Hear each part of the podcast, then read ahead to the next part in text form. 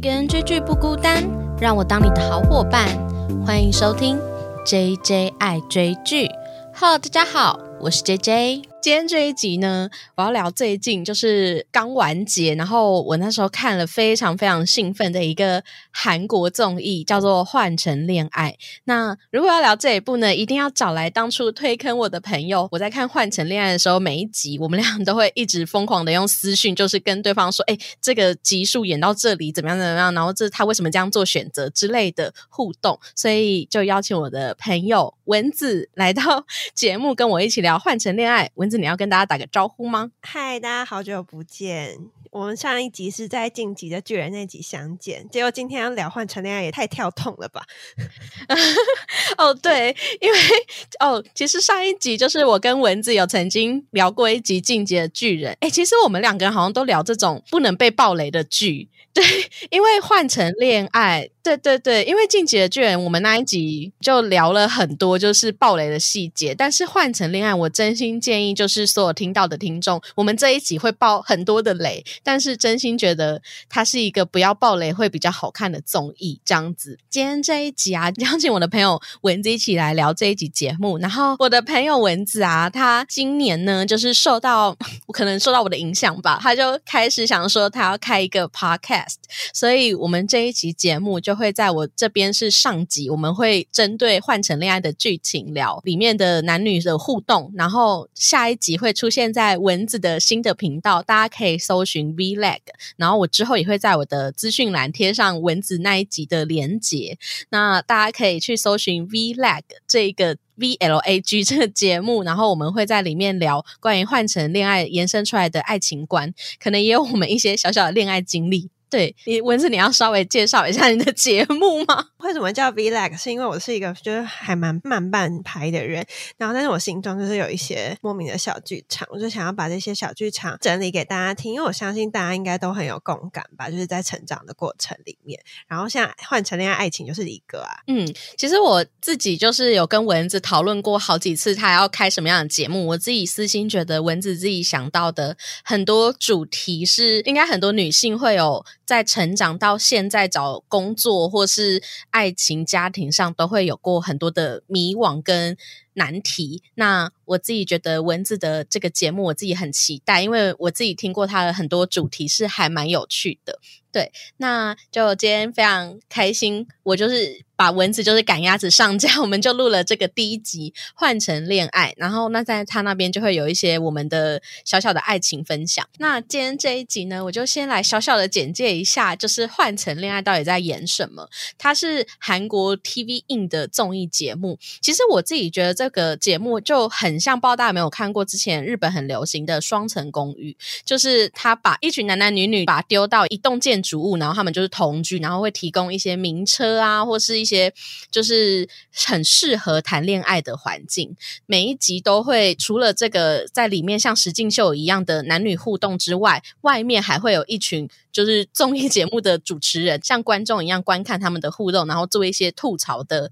行为。那其实我自己非常喜欢《双层公寓》啦，但是大家也知道，就是《双层公寓》后面有发生一些事件。对，那这一个模式呢，也被韩国就是套用在这个换成恋爱身上。只是换成恋爱很特别的事情是，他找来的最一开始是四对，就是曾经在一起过却分手的前任男女朋友。那前任男女朋友进来这个公寓的最开始的设定。是不能让里面同住的这些出演者呢发现他们是男女朋友的关系，所以一开始观众会有一个很好奇是到底谁是男女朋友，后面就中间会揭晓之后。就会开始有在前任面前，你是否可以谈恋爱，开始一段新的恋情的这个议题。所以其实大家可以可想而知，这一个节目就是有非常多的反转跟心里很纠结的部分。对，那文字你觉得就是换成恋爱这个节目啊，你在看的时候最吸引你的点是哪一个？我自己觉得是它有一些设定就是非常挑战人性的地方，然后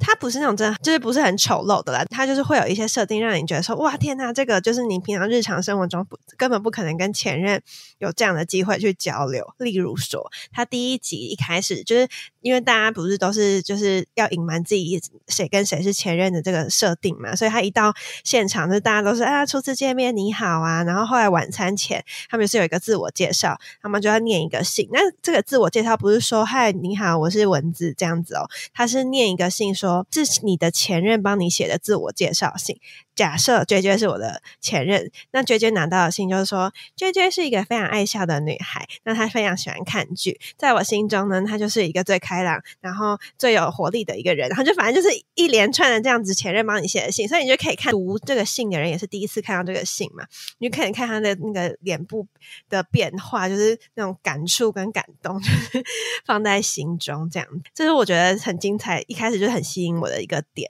然后另外一个我觉得他就是比较。变态的设定就是他每天晚上会有一个简讯问你说，呃，你今天的心向着谁？就意思说你今天的心就是比较对谁比较有兴趣啊？那然后你就会比如说。我对绝绝有兴趣，就我就会匿名发简讯给绝绝说：“嗨，绝绝，今天很开心认识你。”第二封简讯，节目制作单位就会跟你说：“哦，你的 X 就是你的前任，没有选择你。”这样，然后你就可以看到大家看到简讯的那个表情变化。对我觉得蚊子刚才帮我补充了很多点，就是一个是其实我们可以从这个节目看到一个很特别的点，就是我们跟一个人交往的时候，就是可能会问他说：“哎，就是你爱不爱我什么之类的。”但是我们从来没有。像站在他站在一个第三方客观的角度，然后来描述你的这个人，我觉得那个餐桌就大家分享自己的前任写给自己的那个信的那一段，我也是我觉得真的很感动的地方。而且我就真的不得不说，刚才蚊子讲的，刚才他那应该算是即兴的，就是描述了一段我在他眼中的样子。可是我感觉出来他很真心，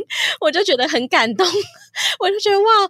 你如果就是当时收到你前任的那一封信，而且我觉得里面的不得不说前四组，其实第五组呃，为什么说前四组有第五组？因为后面中间就是有第五组。前男女朋友进来这样子，前四组的人其实都非常非常的好，所以他们在写那封信的时候，其实都是很真心的去描写，就是前任很好的地方。另外第二个就是节目组他在他可能看不惯大家就是好好谈恋爱，就他必须要设置一些机关来让这些前任有反转的机会，所以他需要有一个设定是，就是你今天到底选择谁，然后又要下一步又要告诉你说，哎你的前任到底有没有选择你，所以每一个人在每一天的那个。心情的复杂程度是很高的。这个节目总共是十五集，然后他其实出演者是出演了十五天，然后他们在出演前的一周是有前任彼此先见过面聊聊天，然后过了一个礼拜之后再进来这个公寓这样子。但是其实我看到一些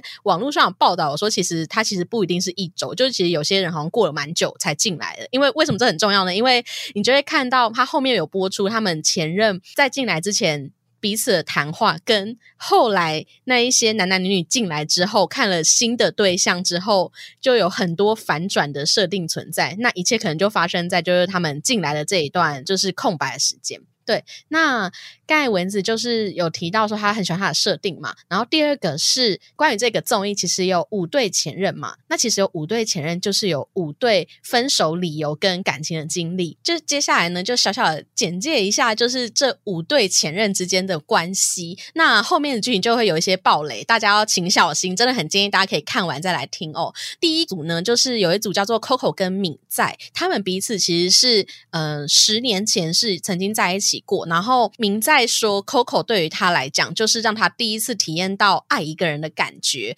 然后也是第一次，就是改变他生活，他的人生能够，例如有点像走向正轨。因为他说他在认识 Coco 以前，其实是身上穿了很多洞啊，然后有一点像不良少年这样。可是认识他之后，他就开始认真念书，什么就是带他走向一个更好人生的一个女生。然后我们在十年之后就在这个场合相遇，有像这样子很美好的初恋存在。那第二个也有很有趣的，就是。有点像素食恋爱，就是里面有一对叫做惠善跟正权，他们两个其实是在一起四个月左右。惠善跟正权他们之间其实是有点像姐弟恋，正权其实年纪就是很小，然后但是他认识惠善之后，他也提到说，其实这是这个努娜，他都叫努娜，就是姐姐，就是她是第一个让我知道爱上一个人是什么滋味的姐姐，但是。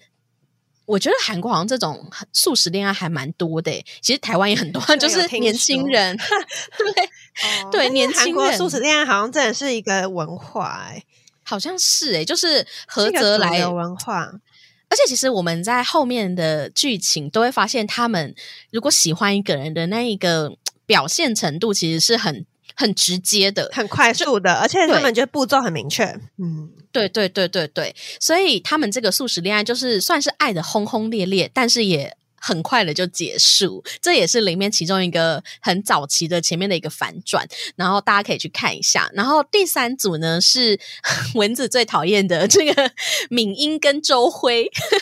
可是其实我觉得看到最后，就是他们这一组算是从一到十五集争议度最大的一个情侣，因为呃，他们两个人的那个情况啊，就是敏英她是一个感觉起来，就他后面有提到说，他以前跟周辉这段恋爱是。他才刚结束一段恋情，然后他还在找寻下一个对象的时候遇到了周慧，所以那个时候的他还在想说，想要经历多一点的爱情经历吧，就是他还想玩啦。然后，但是周辉是一个想要定下来的男生，所以他们暧昧了四个月，然后相恋了四个月。结果后来就是发生了一个敏英就是有点说谎的事件，然后他就觉得不能这样子伤害周慧，他就跟他分手。那他也是曾经想过说，他未来再成熟一点的时候，要跟周辉重新在一起。那这个重新在一起的机会就发生在这个换成恋爱里面。第四对呢，真的是让我跟蚊子哭惨的一对，就是。里面有一对情侣叫做普炫跟浩明，就他们算是学生时期就是一见钟情的相爱，然后经历了三年半的恋情，就是从学生时期到出社会这一段动荡期，陪着彼此，就是我觉得是那个感情已经不再只是单纯的恋爱，而是一种共患难的那一种。同伴的感觉就是伙伴，嗯，对对对对，同样经历人生的很多风雨的这一个情侣，然后他们也是在里面哦，真的是我真的想到从第一集到 最后一集，我都觉得他真的他们的每一个转折都是我的大哭点，哭爆，真的，我觉得原因是因为他们其实才分手三个月，你想他们在一起可能三年半，但是他们上节目的时候才分手三个月，就整个还不很很没有。还没有抽离，对对对，没错，就是文字有讲到一个重点，而且其实他们分手的那个当下是没有处理好的，他们是在一个愤愤怒之下打电话就提了分手，然后也就这样就断了，没有任何联系，所以他们的情感是没有。被任何处理过就来到这个节目，我觉得是借由这个节目的进程。如果只是单纯让他们梳理他们之间的那个情感也就算，可是同时又有很多外来的诱惑，就是会有男性来追求那个女方啊，或者是男方也想说哦，也许可以认识别人之类，就是有更多很复杂的情感存在，所以搞得观众看的也很混乱啦。对，然后还有最后一组第五组就是惠仁跟尚宇，他们算是真的很好奇加入进来的，他们很可惜，因为其实他们两个都是也都很好的人，而且。条件都很好，就长得很漂亮、很帅。然后他们两个之间在一起呢，算是上于他就刚要创业的时候需要帮助的时候，他就遇到了慧仁。慧仁的职业是模特儿，然后他就来帮他的眼镜公司，就是拍那个行路照。反正两人就越走越近。但是后来也是因为上宇那时候忙于工作，就分手了。可是他们两个人之间的刻画其实没有很多，对，所以他们这一组就算是比重比较少一点。对，我觉得项羽整个很没存在感诶。哦，对啊，而且他很可怜，他就是好不容易要出手之类的，就马上就要看别人的脸色，这样。对，大家的那个配对已经很明确了。对，那其实我就是想要问文字说，其实我们有这五个分手理由啊，其实我自己身上，我觉得应该有三个左右吧，都是我曾经经历过的，就是跟前任之间的关系，还有分手的理由。那你自己觉得哪一段是你最有感触的，或是你从这些分手理由之中，有哪一个是让你觉得啊，也跟你自己很相近？我觉得这五种分手理由都，我可能都有稍微有过这种的。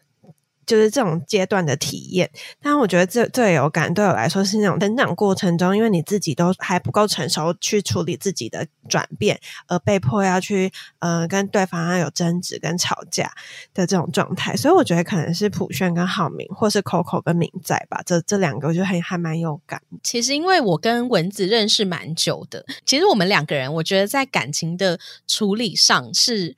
嗯。蛮多相反的部分嘛，就是其实蚊子他的感情经历是跟同一个男孩，就是从学生时期，就是很早很早的学生时期，然后一路经历出社会，然后出社会几年的这一种，甚至到现在渐渐可能要考虑走入下一个阶段的这个程度，就是他们之间的感情是很稳定、很长久。当然，中间可能也发生一些小小的波折。然后我自己呢，因为我刚刚有提到说，例如这五种分手方式。我大概经历过三三种四种吧，而且都是不同的人，所以其实我自己在感情的维系上很羡慕像蚊子这样子，可以很长段的，就是跟同一个人维系同一个关系的这一种恋爱方式。那其实这就说到我们两个人在看这一部综艺的时候，其实有很多点是不太一样的。我觉得可以先从我们都讨论的非常激烈的其中一对，就是刚才提到的米英跟周辉，一个人是还想要玩，一个人还想要安定。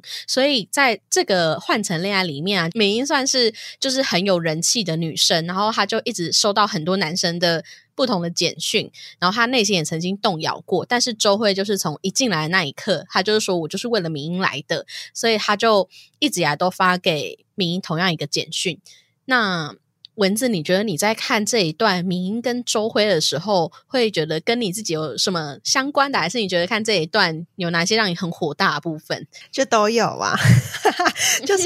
我觉得这两个人我都可以理解，但是呢，比较偏向理解敏英。就是我觉得敏英就是她非常漂亮，就是几乎是不知道为什么所有人。第一眼都会就是特别喜欢她，就是她是最就很亮眼的那种女生，所以当然很多人都会想要跟她接触啊。那敏英其实有说过，就是来这录这个节目，大家就是来交朋友，就是要有一个开放的心，认识别人是很正常的。别人对她有什么特别的想法，她她她又不能控制，所以我觉得敏英在这边。这个部分我是觉得有一点点委屈了，因为当别人也没有跟你告白的时候，难道你就要摆臭脸跟他拒绝吗？但是周辉他有一段里面节目有一段是他连别人就稍微跟敏英讲话，或是约他出去便利商店买个东西，周辉的脸就整个臭臭起来，因为周辉就是有个标准表情，他会嘟嘴巴，然后觉得大家就会非常尴尬，气氛尴尬。所以那个时候我是觉得周辉你也太勤了了吧，而且他就是。好真性情哦！节目还在拍，还在那边毁掉自己的人人设的感觉。我觉得他算是在里面真的很真实的表现自我。哎，因为其实我在看这一整出综艺的时候，真的会怀疑说到底有没有剧本。可是这个综艺好看，就是每一个角色的那个脸部表情都超级真实的，就是吃醋就是吃醋。对，然后真心难过就是难过，尴尬。对，嗯，所以真的非常的真实。刚才没有提到的事情是，因为我们两个人就是也是对星座也有点兴趣，所以 其实我们一直都有在讨论说 大家的星座。那我们就很好奇说他们的星座到底是什么，然后就发现，哎，敏英其实是一个双鱼座。哎，双鱼座先不要生气，因为为什么要聊这个呢？因为文字它本身算是一个对于双鱼座非常非常熟悉的人，就是。不管他的感情经历，还是他周遭的朋友，就是他很会跟双鱼座相处。那但其实我觉得双鱼座在我的心中是一个非常非常难下决定，你很难逼，就是双鱼座有 下一些决定啊之类的这一种人。那文字，你要不要 分享一下如何征服双鱼座的心得？这样 好，如何跟双鱼座相处？你好像人生中跟我讲过好几次，说天哪，你竟然有办法让双鱼座做出决定呢？这样子，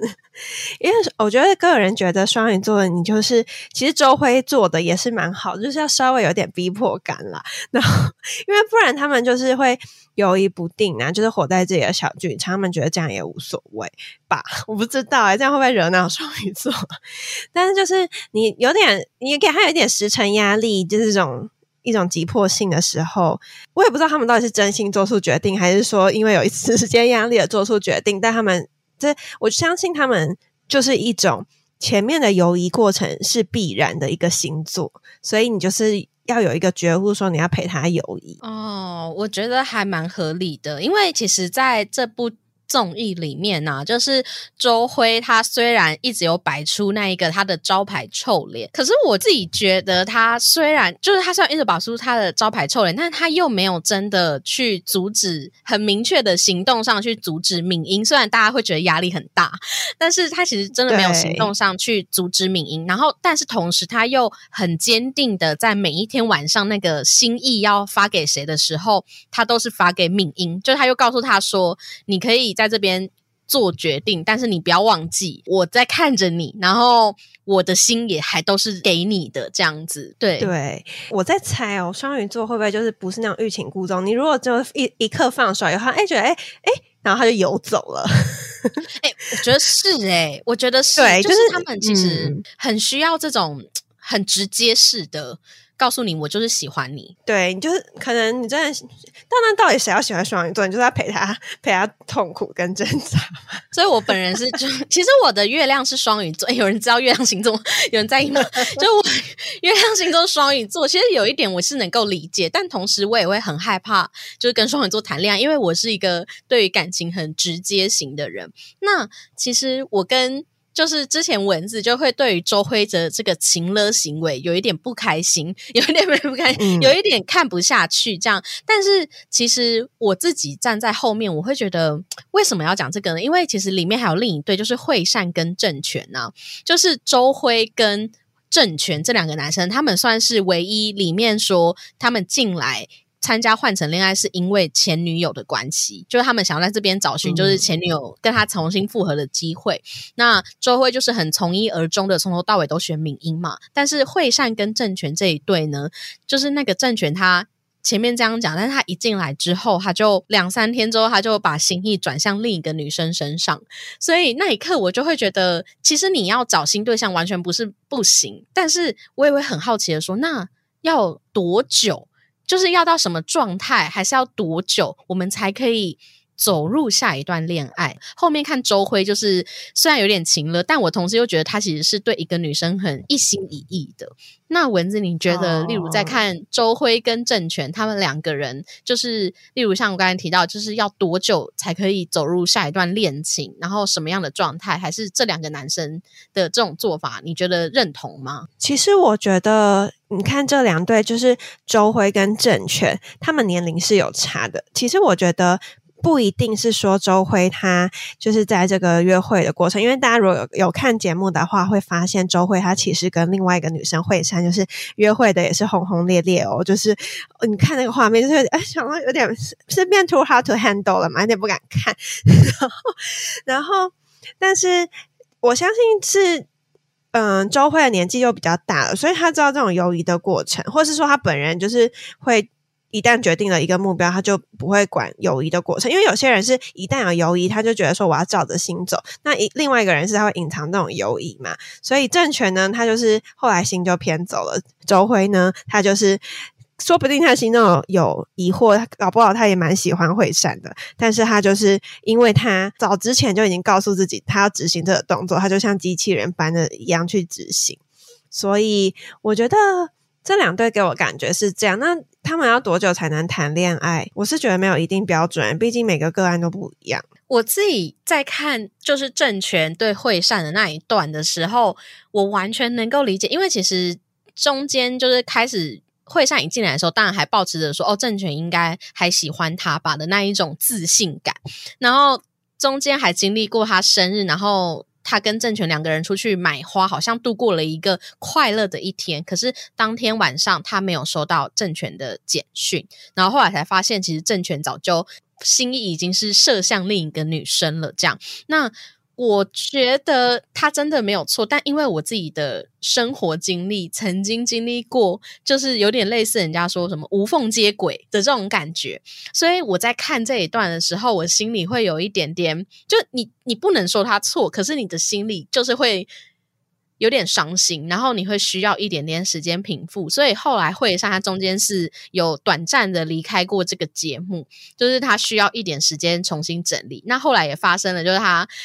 回来之后，根本就是这个那个叫什么王者回归嘛，就是他回来之后的那个招数跟整个人的自信跟态度差异非常大。然后他后面攻击的对象就是周辉，对，所以你说哪一个状态或，我觉得没有一个定数，但是我觉得你可能我会希望说清楚。就是你，我们不要上一个的对话还停留在你说你很喜欢我，然后你就是你就是为了我来。可是如果我们可以再成熟一点，例如就是哦，我可能真的目前就是对你已经没有感觉，就是也好像也不太好，就是可能就目前我们可能可以在这边有新的发展，有一些些不一样，就是可能会稍微的处理一下，我会觉得会快乐一点。如果是一个好一点的，但但大家知道就是没有好的分手啦，对。真的，而且我觉得要能够把自己的状态理清楚，第一个是他的成熟度要够，第二个也跟个性有关系。有些人就是很害怕说清楚、欸，因为他也害怕，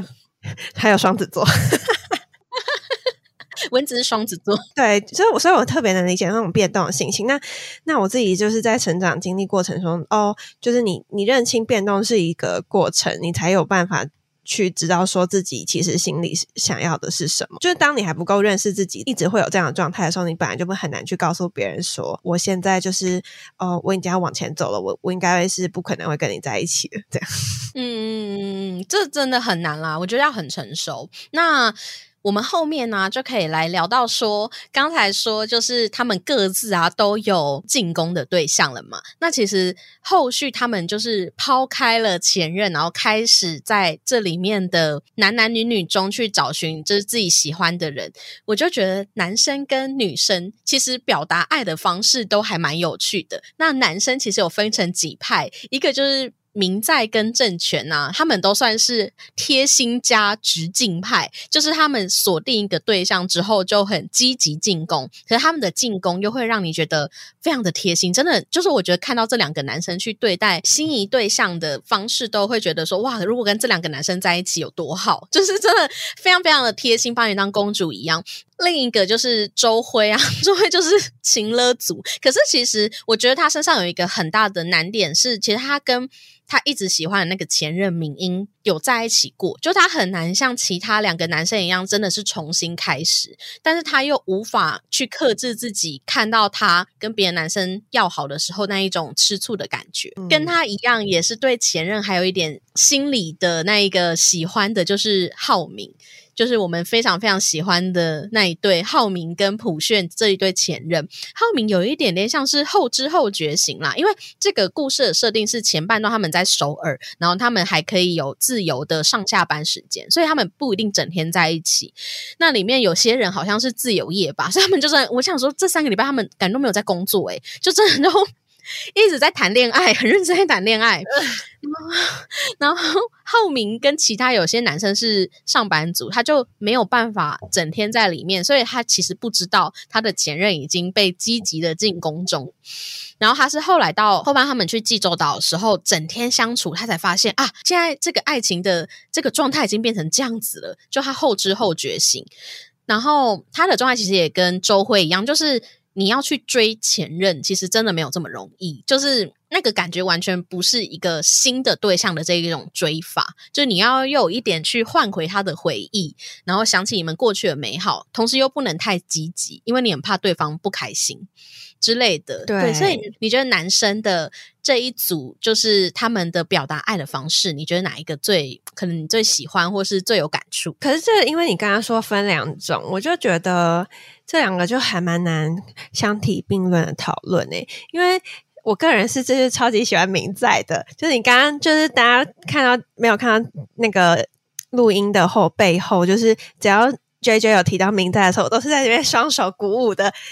无声尖叫。明在真的是太赞，就是他就是他很 chill，然后又很贴心，又很绅士，所以我觉得就是以这样子这来选择，就无论如何都会选明在的吧。可是我也非常理解，就是像姐姐刚刚说的，就是你要去追前任，就是另外就是完全不同的 situation，就是因为你对前任就是有包袱在啊。因为我有一个男生朋友，他就是也是遇到这种他可能想要把前任追回来的这种情况，可是他就有跟我说过，这个很难追，就就是你。这种要复合的状态是一定是要双方都 有点意思吧？就是一个男生他要怎么样摆脱你们过去的就是开心不开心，然后若无其事的一样接送你啊，说早安晚安，然后带你去浪漫的地方约会。重点是你们以前已经约会两三年了耶，就是很难啦。所以我觉得。真的说要追回前任的话，我就是要有一个非常非常跳脱一切的很高超的情操。所以回答绝绝的问题，就是我喜欢明仔啦。我觉得是诶，我也我真的私心觉得真的很喜欢，而且明在他在就是行程上啊，他是。能静能动，就我自己觉得非常羡慕的是，他会带女生可能去玩那种水上活动。虽然那一天的约会让他的那个心仪对象非常的生气，因为他没有先讲，就女生都很漂漂亮亮的出门，然后他就。去泼的一身湿这样子，他就很生气。但是实际上，我觉得明在就是感觉跟他在一起哦。顺带一提，明在是双子座，就是感觉跟他在一起就是永远都不会无聊的男生。对，所以就蚊子也是双子座，他就特别的爱他。可是我觉得我可以理解，因为我也喜欢双子座这样。对。刚才就是提到男生就是有这样子不同表达爱的方式，而且很积极嘛。那女生这边的女生都让我很佩服，诶，就是他们也都可能受到男生影响吧，都还蛮勇敢的去表达自己喜欢谁。那一个当然就是我刚才提到的那个惠善，她一开始就。还深陷在就是那个政权突然不爱他的伤心中，但是他后来就是重新回归之后，他就对于周辉是非常非常用心的进攻，而且我觉得他的招数是。真的很高招，就是他会里面大概是最厉害的。他真的是超级有招，我真的很推荐大家可以去看他如何去撩一个男生。就是他就会说什么周慧准很性感之类，或者是说他就是身材很不错什么的。就是他的那个感觉又不会觉得像性骚扰，可是又有一点点色 色，又有一点点就是欲望的感尺度边缘。对这个女生的那个。讲话的那个分寸很会拿捏，非常厉害。那里面的另一个女生就是双鱼座的代表敏英嘛，她就是一个超级人气王。我觉得在她身上，她其实后来就是。周辉逼的他可以开始做一个明显的选择，就是他后来都其实很努力的去跟别的男生告诉他说：“哎，其实我现在可能已经有一个确定的对象，但是他也没有办法去阻止别的男生对他好。但是我觉得他能够让一个双鱼座愿意跟你划清界限，这真的是一个不容易的事情。然后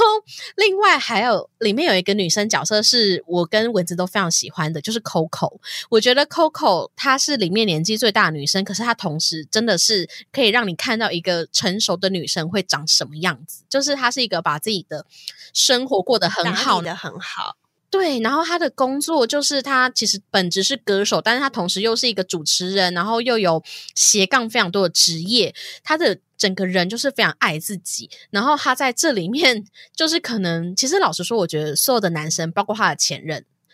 都配不上他，因为我觉得他太优秀了。他真的非常优秀，而且他很为所有人着想。只要任何一个人有就是内心的纠结或什么，他都会去主动问他说：“哎，那你？”你的烦恼什么，或是你不要这样？就例如周慧又在情了的时候，他也会跟主动去跟周辉说：“哎，你你要不要不要这样子之类。”就是他会像一个李长波一样去照顾这个团体的氛围。对，然后还有谁啊？普炫，普炫就是算是里面有这个前任跟新欢拉扯的这个主角。其实我觉得普炫的身上应该算是很多女生看到会有共鸣的地方，就是你会看到他身上那一个对前任的那个情感的拉扯，可是同时又会。犹豫说，其实这个新欢非常的好，我到底要不要去投向他的怀抱？对，那我蚊子你觉得？哎，其实还有一个女生啊，就是慧人，就她是就来的比较晚，但她非常可爱，就是她也是很坚定自己选择女生。那蚊子你觉得这几个女生就是表达爱或接受爱的方式，哪一个是你觉得哎最有趣的、最有感触？第一个，我觉得当然是 Coco，你就会觉得他非常理想。我觉得他就是一个很成熟，他就是非很开放他的心，然后就是他觉得每个人都可以认识啊。然后如果我喜欢他，我就主动告诉他。可是我觉得对我来说，这个非常难做到，因为我就是一个。就可能比较被动吧。我觉得普璇会比较接近我的状态，因为他有说过一句话，是说他是那一种会喜欢喜欢自己的人的那种 type。就是，所以我觉得我也是那种，就是比较主动接近你的人，我才会去主动看说，哦，所以那这个人也在追我嘛，大家喜欢我，那还有是是怎么样的特质？这种才是我表达爱的方式。然后就是我好像需要一个确信，也就是一个主动接近，我才会下一步的去认识，或是甚至就是跟他玩耍啊什么的。我觉得就是会选择像普炫这样子恋爱方式的人啊，其实也许是。有点害怕受伤的人，就是我们如果没有，其实我也算是啦，就是会如果没有确信他喜欢我的话，我是不敢主动出击的。但是我知道有有些女生的确可能会像 Coco 或是惠善一样，就是会去主动出击。他喜欢的男生，就是他很勇敢去追求他喜欢的东西，所以我觉得这真的算是一个很深层的，就是面临事物的一个 一个方式、价值观、处理方式。嗯，对对对，就还蛮有趣的。其实我觉得在这个综艺的最后，他们的规则是你在最后一天可以每一个人去选择你要跟谁。就是交往，然后如果有配对成功，那他们就可以正式在一起嘛。那其实，在最终选择里面诞生了两对情侣。我再次就是防雷，如果大家 有很害怕知道最终选择是谁的话，就按下暂停键，不要再听下去了。那我现在就是要爆雷，就是最终选择第一组就是跟前任复合组别，就是敏英跟周回。然后第二组呢，就是选择新欢组，就是普炫跟明在最后在一起。可是我觉得，其实敏英跟周辉在一起这一组算是没有什么悬念啦，就感觉起来他们两个人已经在最后已经有很明确的互互给对方心意。虽然敏英还是有很多的动摇，但是我觉得还蛮合理的。然后明在跟普炫还有浩明的这一组真的是最纠结的。那文字你在看最终选择的时候，你有什么感想吗？给大家一个画面，就是为什么 J J 刚刚会说那很纠结，因为明在普炫跟浩明他们最后最后选择那个画面到底是怎样？就是浩明呢，他的约会时间是五十分钟，就是他就是要跟普炫表达他的心意，所以他就是开着车子从 A 地把普炫载到 B 地，让他去跟明在相见。那这中间如果普炫选了浩明的话，那他可能普炫就不会下车了。所以呢，最后的时候就是已经到了就是目的地了。然后明在就从餐厅走出来，然后那个画面就是明在在车外面等普炫跟浩明在车里面很严肃，脸非常臭，在讲他们到底要怎么样。然后其实普炫就是事后专访的时候就有说嘛，就是他其实是知道自己要选择什么，他要选择明在，选择新的人，可是他没有办法，没有办法在浩明面前就是开那个车门。所以你知道浩明真的是哦太揪心了。你知道我那时候听到普炫。按下那个安全带扣子的时候，那表示他要下车啦。那个扣子一打开，我就浩明就说这是要走了，对吧？这样子，然后觉得天呐，天呐，天呐！然后普轩整个脸又又揪在一起，他就说他真的没办法，就大哭这样子。然后，所以我。最后选择这一这一段就是真真的很好看，然后你可以看到朴炫跟浩明那种就非常身心浩劫的那种感觉，然后但是呢，就是爱走到尽头，对，然后就是你就真的是踌躇不前，你。但是我觉得普轩做了一个蛮好的决定啦，因为他就是下车以后，他就是整理一下自己，他在面对明在以后，他其实是很轻松自在的。我觉得就是浩明跟他的关系已经太纠结了，他他其实再去选择他的话，我相信他们有一段非常辛苦的路要走。对哦，现在刚才蚊子讲那一段的时候，又让我瞬间回到那个，我已经我已经在翻泪了，我真的觉得就是。我完全可以理解跟支持普炫去走向一个新恋情，可是这就是这个这个节目最想要看到的画面，就是想要看到他很纠结，就是他的那一个，他虽然想要走向新恋情，可是他没有想要让这么真实的让前任就看到他往那边走过去，这太真，他就在写灵，他旁边就是站着那一个具象化，具象化，对，超级超级实在的，这这真的真的可以当成。这个综艺的封面呢，就是 超级经典的画面。可是我觉得明在那个时候真的有展现出一个成熟男人的风范。明在是三十一岁的男生，然后普炫跟浩明好像一个是二十七，一个是二十八岁，你就可以感觉到明在那个时候他其实有机会可以打电话给他们还在车内的时候，他可以打电话给普炫叫他下车，但是他没有选择。他就觉得说，他们需要时间去整理自己的感情，那他硬把他叫下来，也是一个很很不好的事情，他不想做这件事。可是我就觉得我还蛮意外，因为其实明在他一直以来都是一个很直径，而且他就是对于任何时刻都马上快速表达他爱意的人。可是他在最后这一个选择的时刻，他他停下来了，然后他表现出一个成熟男人的风范。那一刻，我觉得所有的观众就会，我本来也会觉得也好希望他可以跟浩明在一起。可是你很明显的感觉到他们两个人在一起真的是疲累，最后那一个纠结是真的，两个人都我们的这段恋爱其实真的是太累了。对，所以后来有文字有提到，就是他们后来回去之后是，后来他跟明在在一起之后是整个很放轻松的状态，就真的很祝福啦。对。我真的很祝福，很真心哎，因为其实我们两个人还没有聊过结局，所以这我第一次听文字对于结局的感想。就是其实我一直以为中间有一度，就是因为普轩每次一看到浩明他就哭，我就是会一直觉得说你会哭，就表示你心中非常在意，所以我一直以为结局可能是就是后来。走向会整个是偏向普轩跟浩明会和好，然后但是你越看你就越会发现他们中间有很多沟通问题，还有这种。啊，追回前任这种包袱，还有节目的包袱，所以整个就是打结啊！你有看过那种耳机打结吗？就是没有办法解开。所以本来有点希望浩明跟朴璇可以复合，因为我觉得他们就很在意彼此。但后来发现往前进可能是更好的选择，诶，就是会比较比较舒服吧，我觉得啦。因为我自己其实，如果我自己是朴炫的话，我觉得是义无反顾的找新欢，就是我个人算是几乎是不太。会会可能跟前任复合的这种选项，然后我永远都会相信，就是。